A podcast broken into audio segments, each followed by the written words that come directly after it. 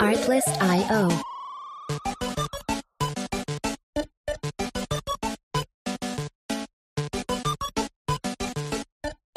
Welcome to Love Machine. Estamos ao vivo! É isso aí, CabraCast de volta, a tecla ESC do programador. Eu, Atobá, e aqui comigo está ele, Rasta Gel. E aí, Rasta? Somos nós, estamos aqui conectados. É isso, né? Terça-feira, estamos aqui batendo a meta. É isso aí. E com nós já está aqui ela. E aí, Robertinha, vamos falar sobre muitas coisas. Roberta, ela, ela está fazendo doutorado, doutorado em astrofísica. Doutorado. Ela é uma das responsáveis pelo AI Thread BR e a gente vai falar de muitas coisas aqui. Seja bem-vinda! Obrigada, gente. Obrigada pelas boas-vindas. Tô feliz de estar aqui. Primeiro é dizer, né? Roberta, a casa é nossa. Sempre, nem precisa se sentir convidada, muito pelo contrário, é só chegar e bater esse papo com a gente aqui, que a gente fica super feliz. que a gente vai falar sobre muitas coisas, dentre elas inteligência artificial e buracos negros e astrofísica e tudo aí mais. Então a gente vai começar pela pergunta do Ras também. Resuma a sua pergunta aí, Ras, se você lembra. Assim, Porra, você me bateu no meu emocional agora. Não tava esperando por essa pergunta. Não é que eu tenha problemas com esquecimento, mas eu não tava esperando por essa. A pergunta é, assim, eu acho que é assim, né? nós fazemos parte de um todo ou cada planeta assim é isolado, cada sistema é isolado e nada disso se comunica? Porque se talvez se comunicar como acontece com o nosso corpo, seja interessante a gente dar uma olhada como é que esses neurônios se batem a letra, como é? A gente faz parte um todo, tá sozinho? Quem somos nós?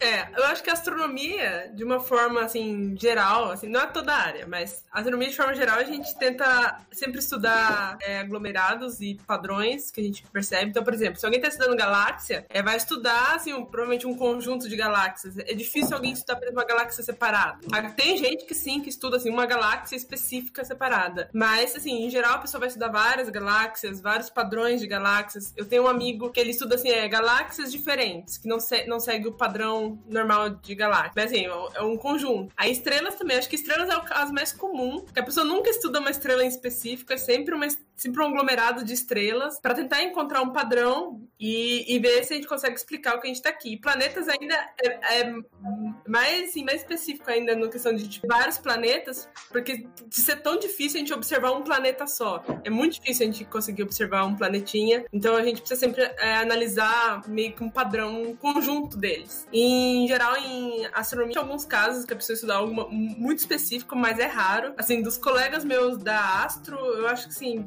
tem. Acho que tem a, acho que a gente agora tá trabalhando com estrelas parecidas com o Sol, mas não tem alguém estudando algo muito específico, assim. Já buracos negros também tem isso, a gente estuda geral um aglomerado, mas atualmente o foco tá sendo no M87, que é o da foto. Ele tá sendo que a gente. Porque a gente conseguiu tirar a foto dele. É sobre isso. Ele não é mais especial que nenhum outro buraco negro que esteja no universo. Ele, ele só conseguiu tirar uma foto dele. Então.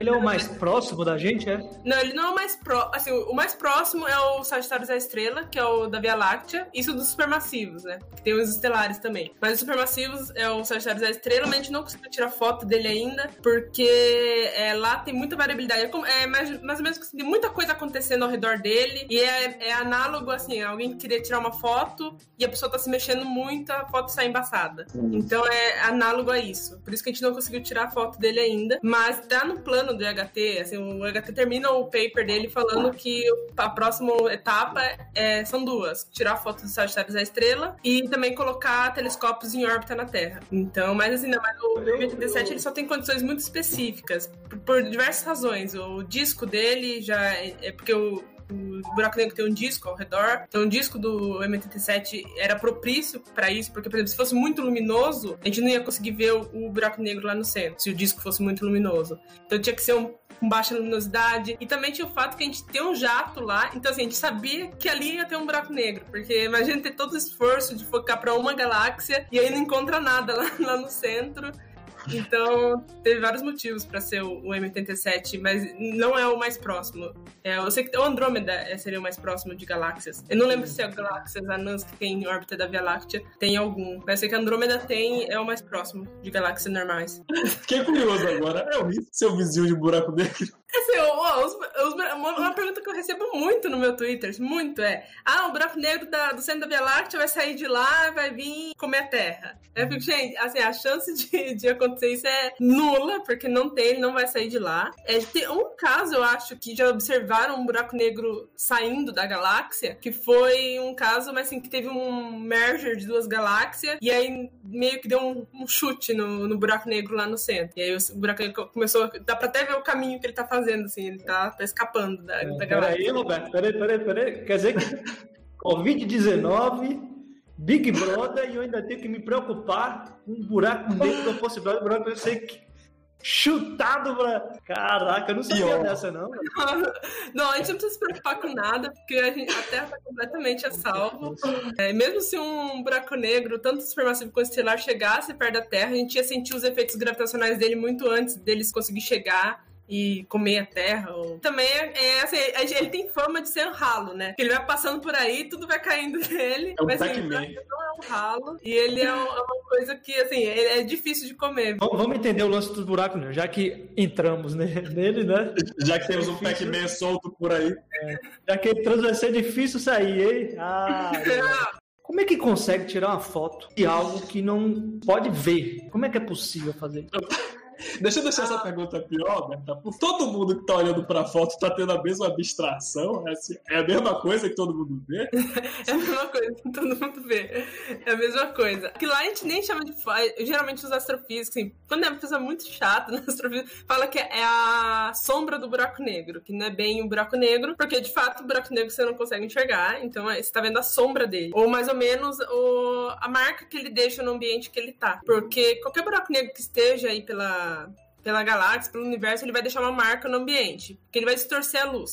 Então, se ele estiver sozinho, provavelmente vai, se tiver uma galáxia atrás dele, ele vai distorcer a luz, então a gente vai conseguir ver essa galáxia distorcida e perceber que ali tem um buraco negro. Já no caso da foto, é, aconteceu algo semelhante, mas ele tem um disco. Ele tem um disco de acreção, porque quando uma estrela, ou gás, ou um planeta, ou, ou qualquer coisa que chega ali perto e perca momento angular, que momento angular é o que, é o que mantém as coisas em órbita, é o que mantém, por exemplo, a Terra em órbita do Sol, é, a estrela vai ficar ali orbitando o, o buraco negro. A não ser que ela comece a perder momento angular. Então, para perder momento angular, ela começa a espiralar para dentro do, do buraco negro. E aí, nesse, nesse, nesse espiralar, ela forma uma espécie de um disco. Um disco de acreção. Esse disco pode ser de várias formas.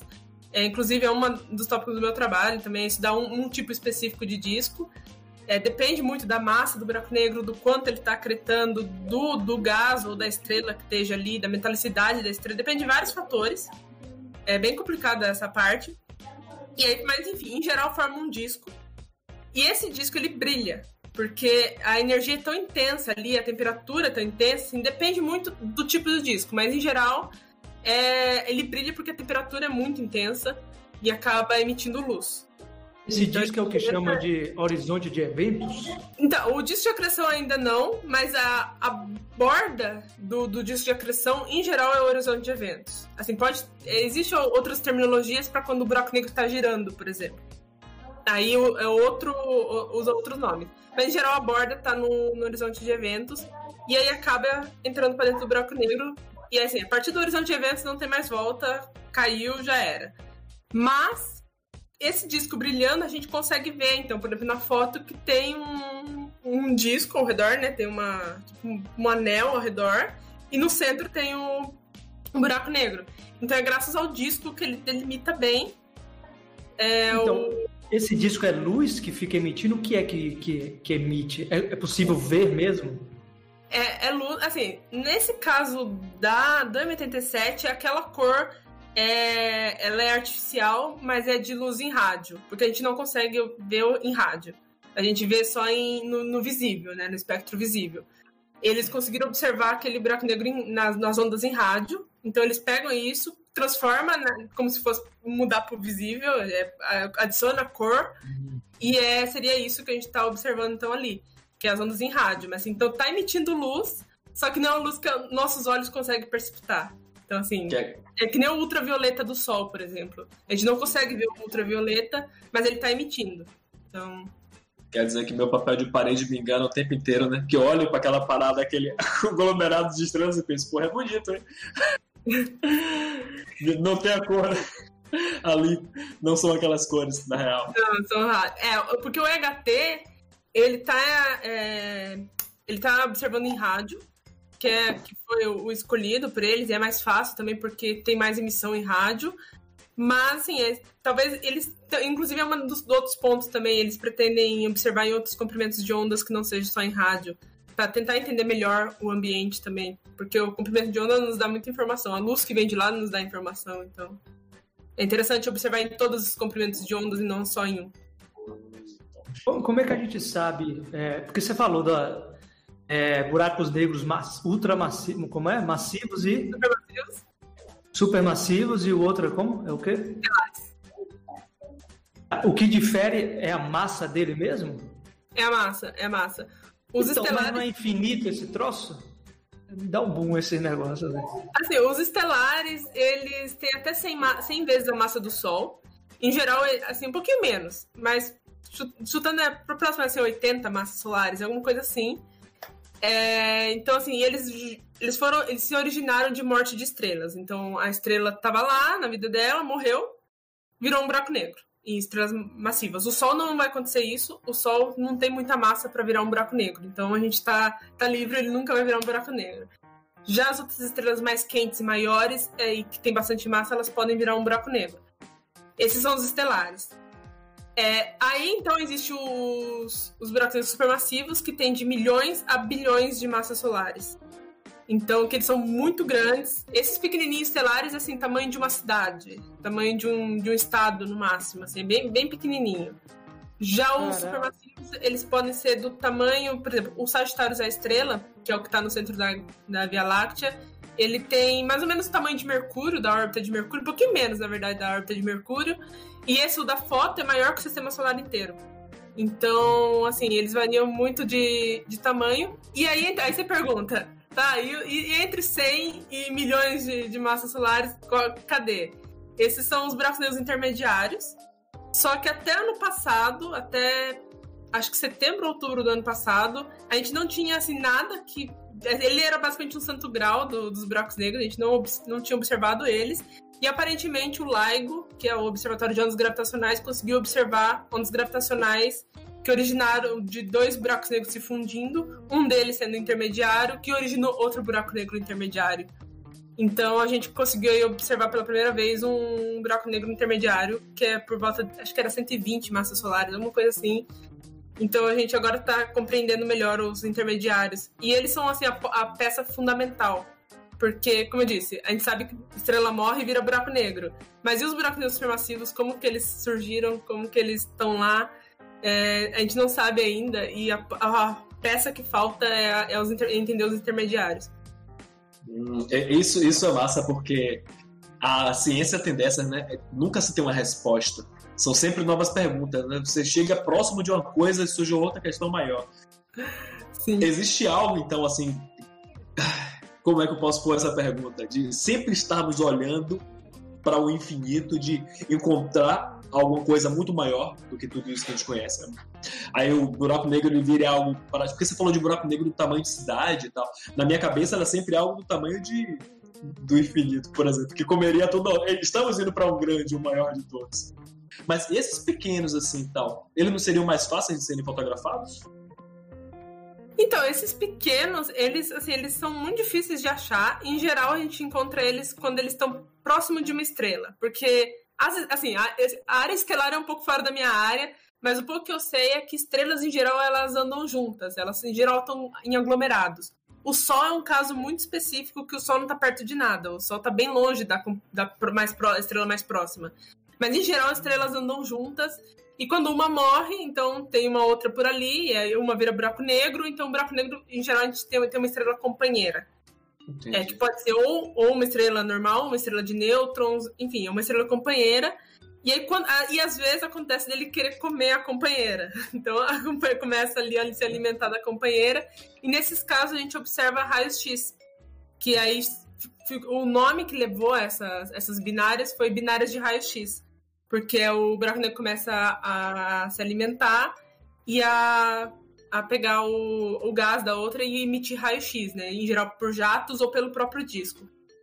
É, mas assim, a, eles são um pouco mais difíceis de encontrar. E também, e por eles serem tão pequenos, eles seriam difíceis de fotografar também. Show de bola. É isso aí, tá vendo, Rasta? E é o seguinte, e a conexão que eu queria entender na, na parada toda, beleza. A sua formação é em física, né? Uhum. A sua Sim. graduação. Coisa tranquila.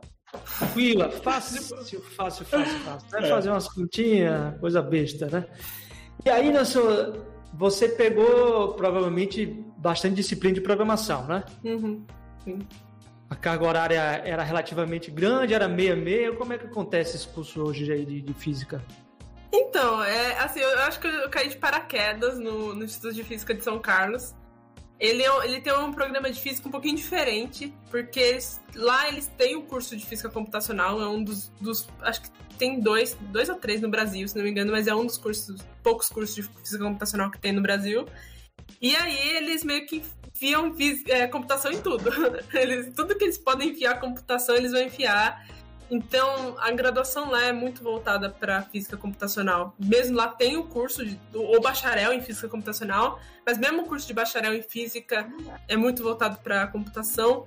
E eles, assim, eles liberam é, créditos, então você tem a opção de puxar matéria da física computacional ou da física biomolecular, que tem lá também.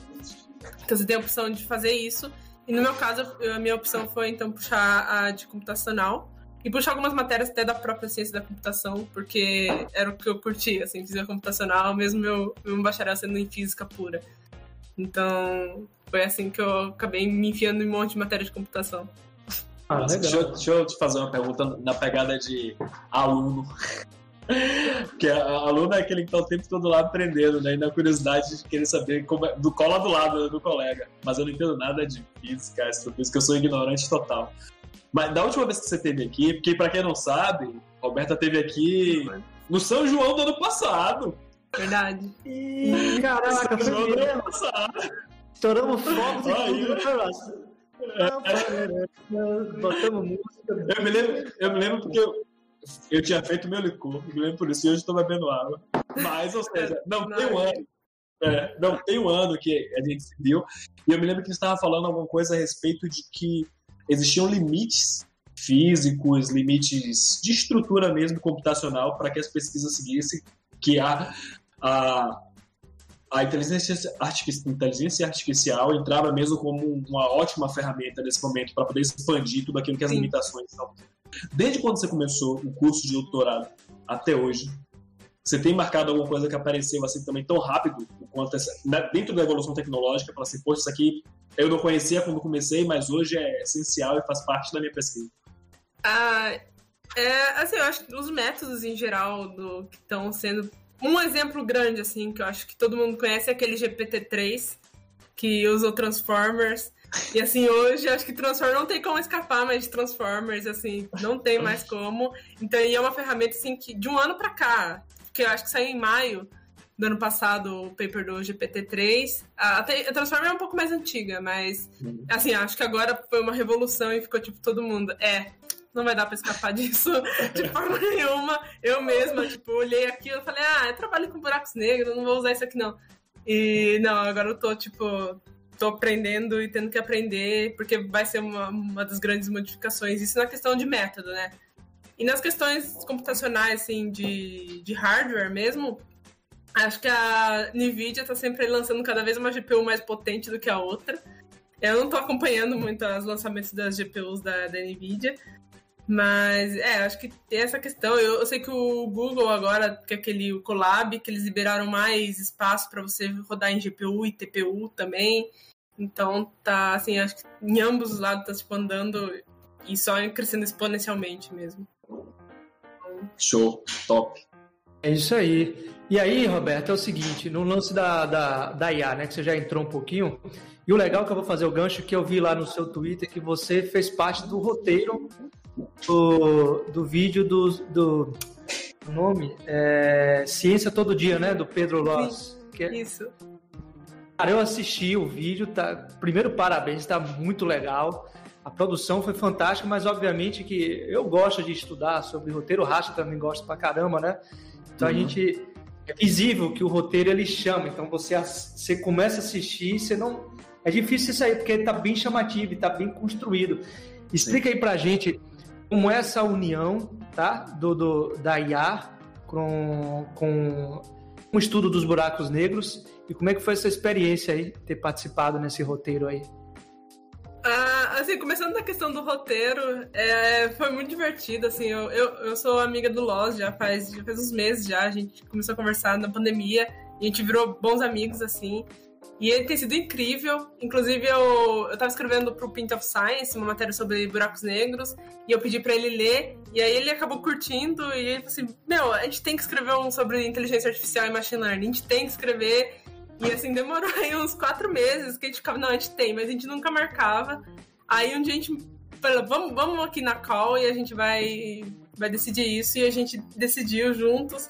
E aí escreveu o roteiro e ele lançou e ficou incrível. Assim, o crédito da animação, de, da edição, fica todo pro time dele. Foi sensacional.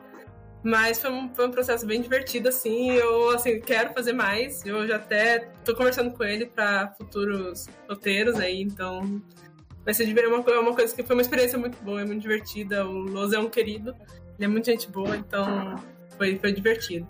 Agora a questão do, do EA e buracos negros. É, é uma coisa assim, é uma coisa nova, porque de fato não tem. Inclusive, muita gente questiona do porquê eu continuei no Brasil no doutorado e por que eu não fui para fora, não tentei para fora. E uma das grandes respostas é porque, assim, eu procurei fora e era uma coisa tipo, muito difícil de encontrar. É, são pouquíssimas universidades fora que estão trabalhando com essa intersecção. A gente vê nos Estados Unidos eles são muito fortes em simulações numéricas. Os Estados Unidos assim tá, tá avançando muito em simulação numérica, simulação numérica com GPU, mas eu não vejo é, tanto em AI. Então, em Deep Learning não tem ainda essa, essa mistura dos dois. Tem alguns casos muito específicos de classificação do LIGO, Aí tem outro sobre é, analisar massa de buracos negros, mas assim, simulação mesmo não tem, quase. E foi uma ideia Caraca, do, do meu orientador com, com a... Oi? Nem lá no CERN? Não tem, é uma coisa muito rara, assim, tipo, eu procurei em vários locais, assim, o mais próximo que eu cheguei era os institutos de computação. E mesmo assim não era exatamente buracos negros, era sempre alguma coisa de computação, assim, sabe? Uhum. Então... Por quê? Por que você tem uma, uma ideia de... Oi? do motivo? Você tem alguma ideia do motivo disso? Eu acho que é uma coisa. É porque a, astronomia, em geral, acho que está é, engatinhando ainda na questão de, de deep learning. E principalmente quem é um pouco mais sênior, que já está acostumado com métodos um pouco mais tradicionais, é, não aceita deep learning tão bem para fazer ciência como física, astronomia, química, biologia. Então eles têm um pouco com o pé atrás é, com deep learning e, enfim, inteligência artificial em geral, não só deep learning. Então, existe isso, acho que é uma coisa global. Talvez pesquisadores mais novos são um pouco mais a favor de usar outros métodos. Porque, assim, é aquela coisa, né? Se o método está funcionando, para que, que a gente vai tentar outro, né? Então, eu acho que é por isso. É por isso que está que tá, engatinhando, mas a questão é, a astronomia tem muito dados. Então o que mais tem é dados. E Deep Learning é, é a ciência que vai usar dados pra caramba. Então. Eu. Não, desculpa, eu te. Não, te pode falar, eu tava. Eu sou mais educado assim. De vez em quando eu falo isso ninguém acredita. Não, eu tô balançando a cabeça, mas eu não acredito, não. Não, mas eu, eu, eu, eu acho que eu fiquei, na verdade, com a. É, encontrei uma pergunta aqui no chat da Twitch. Eu vou ler a pergunta, porque eu acho que eu não tenho nem condições de fazer a pergunta. Mas eu vou ler a pergunta para você, tá, Roberto? Okay. Se, se eu não compreendi a pergunta, quer dizer, eu não, não compreendi, então eu vou ler. Roberta, você, quem tá perguntando é RG, não, R. Herman, RG Herman. Roberta, você atravessou de vez o horizonte de eventos do buraco negro chamado de Deep Learning, que tipo de modelagem você está fazendo? Um, Essa... é, eu não sei se eu entendi muito bem a pergunta também, mas eu acho que está perguntando dos métodos. É, eu tô, é. Bom, eu uso é, redes neurais convolucionais por enquanto. Na verdade, eu usei isso no mestrado. Agora, no doutorado, eu não sei o que exatamente, mas assim, eu vou continuar usando redes neurais. É, mas assim, eu não sei qual método eu vou utilizar, se vai ser Transformer, se vai ser LSTM, se vai ser GANs, eu não sei ainda. É, ainda é uma coisa que eu estou pesquisando, acho que vai ser parte do processo também, entender qual método vai ser melhor para usar. Inclusive foi no mestrado, foi, foi, esse, foi esse método, então foi então, acredito que foi essa pergunta. eu não entendi muito bem a questão do modelagem. É, não, ele, ele, ele perguntou, ele fez uma brincadeira com o lance do, do, da, do buraco negro. Né? Um dia ver se, de fato, o, a questão do deep learning é um, um buraco negro à parte, né? O método, a pergunta dele foi isso mesmo, está respondido. Se não respondeu, você manda aí, ó. É, e a gente quer saber o seguinte, ó, estamos chegando na reta final, infelizmente, falta pouquinho para a gente acabar, apesar dos nossos problemas técnicos, né? A gente vai tentar ver com o Boninho aqui, o nosso diretor, Boninho Júnior, para ver se a gente consegue um crédito de alguns 5, 10 minutinhos, né, Rasta? Mas vamos, vamos nesse embalo aqui.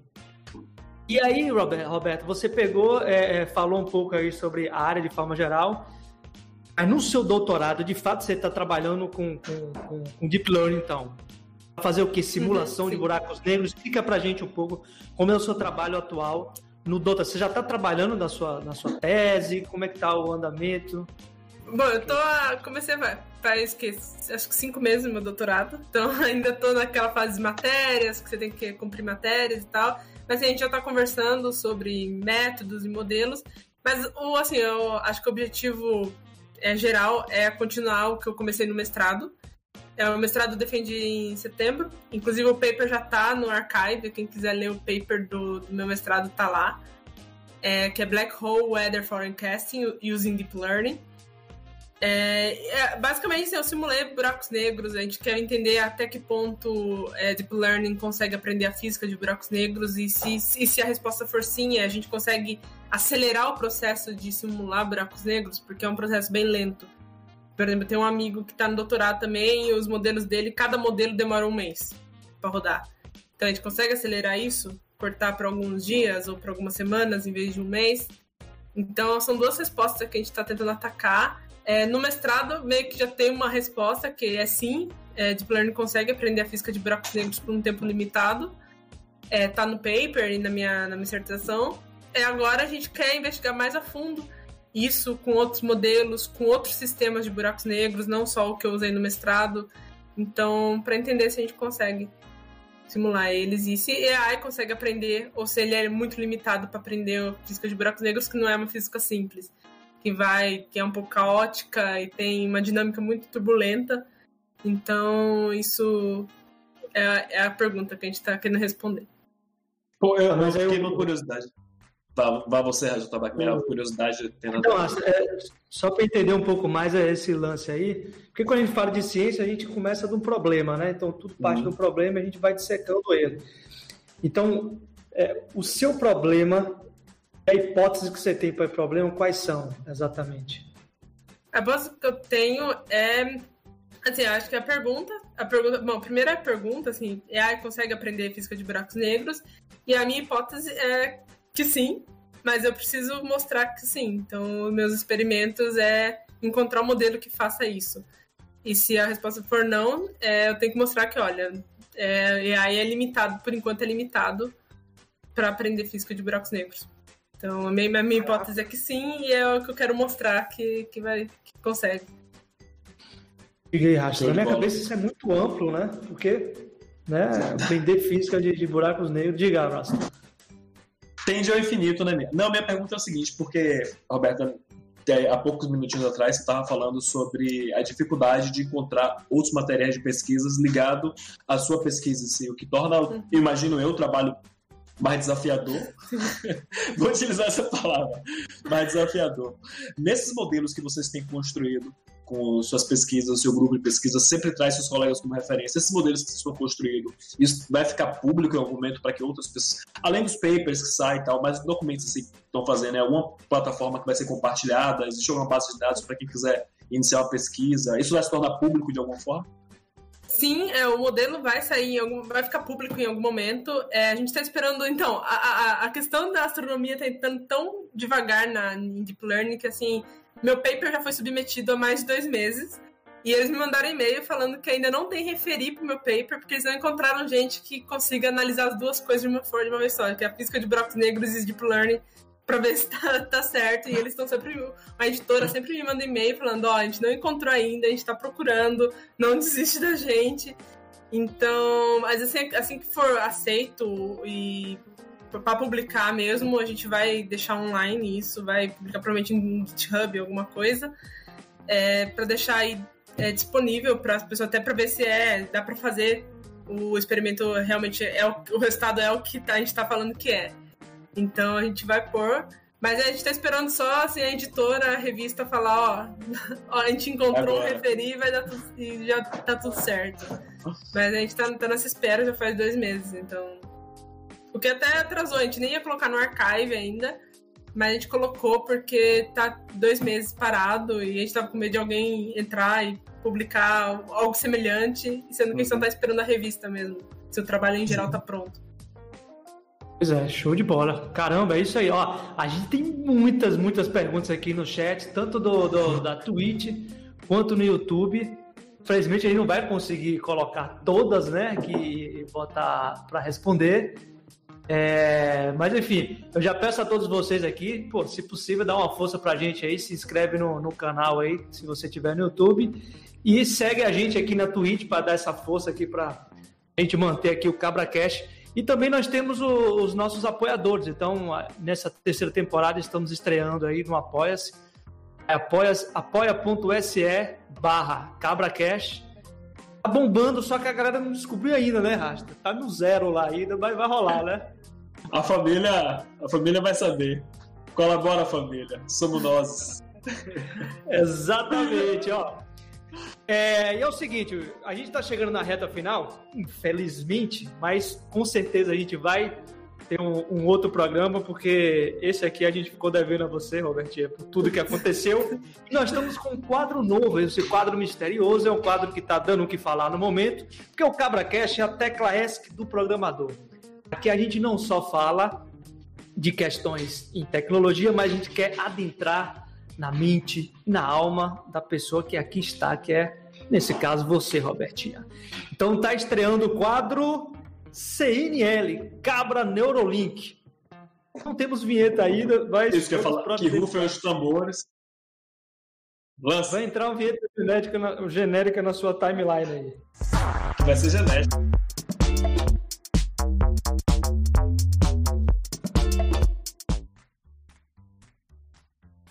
Olha Muito aí, bem, e agora estamos aqui num momento tenso e ao mesmo tempo penetrante. A, a, a brincadeira é a seguinte, Roberto. Um conjunto de perguntas que aqui estão, que faz parte do Puxando Conversa, vou até fazer a propaganda, porque nada mais justo, né? Do. Cadê, meu Deus? Como é o nome dele? Márcio Mendes, onde tem várias perguntas provocativas, algumas assim assado para papá.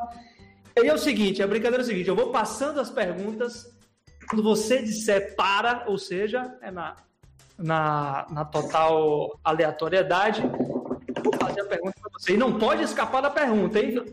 Vamos lá, vamos começar. Para. Okay. Para.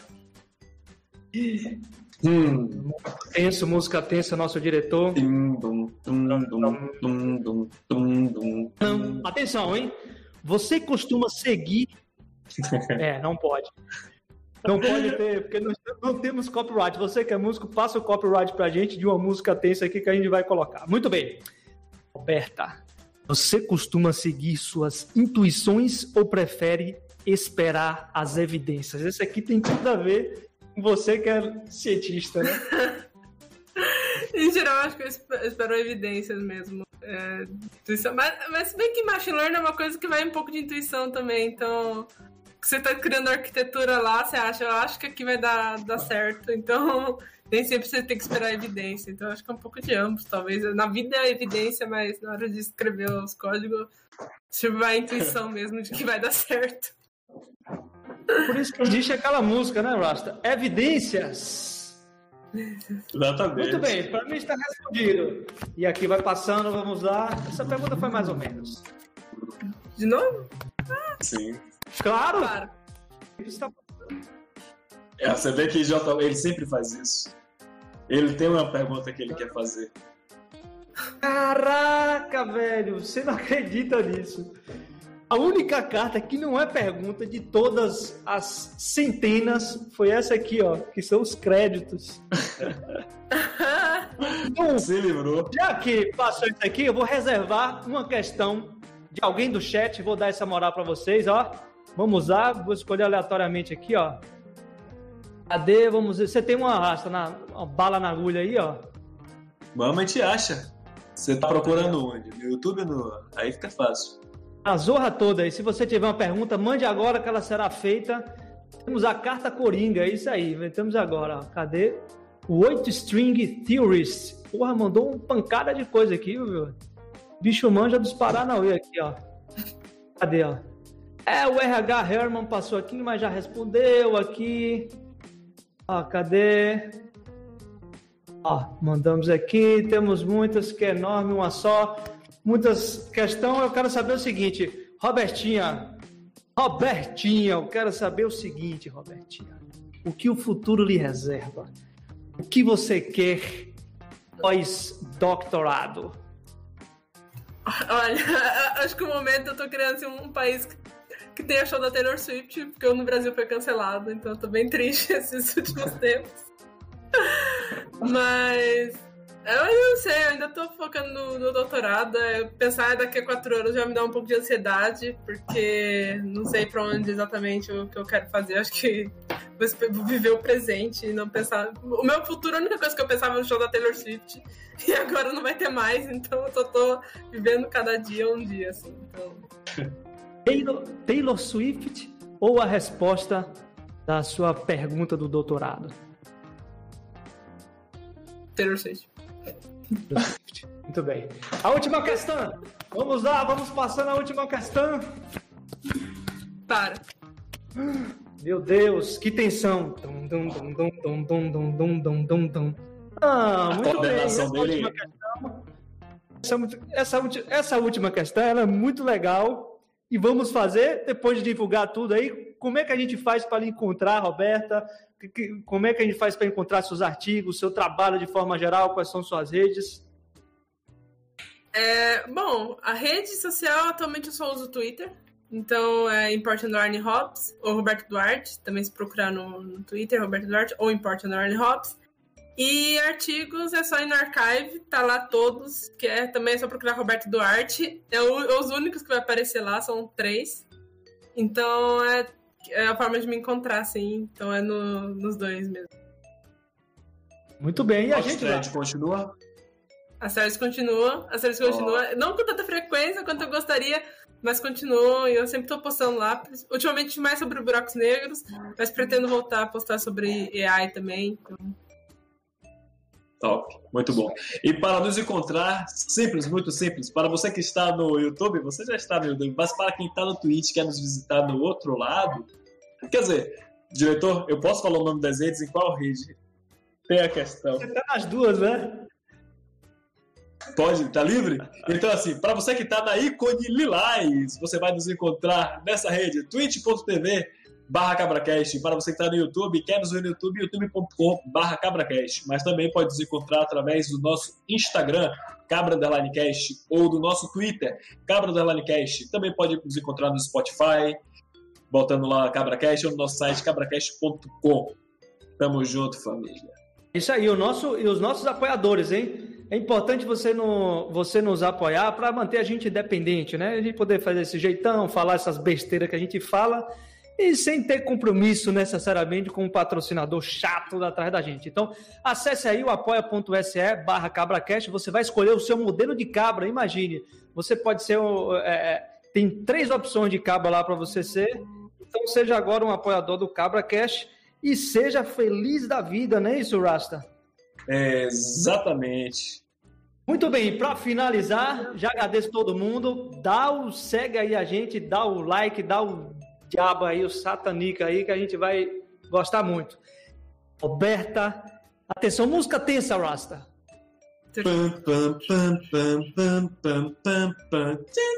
Hitchcock. Psicose. Muito bem. mais a música tensa, mas essa é relativamente tranquila.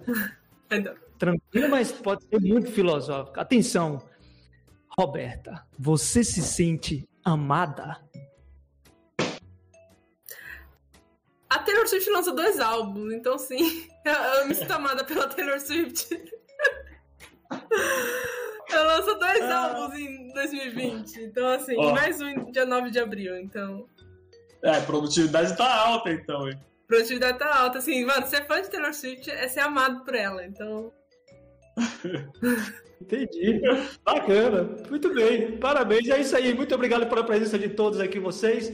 A gente vai passar a raid na Twitch, então você que está no YouTube também. Valeu. Até semana que vem. Próxima terça-feira a gente vai ter também presenças ilustres aqui, mas a gente vai estar disponibilizando conteúdos exclusivos aí no nosso canal, lá no YouTube. Valeu? Obrigada. Bé. System shut down.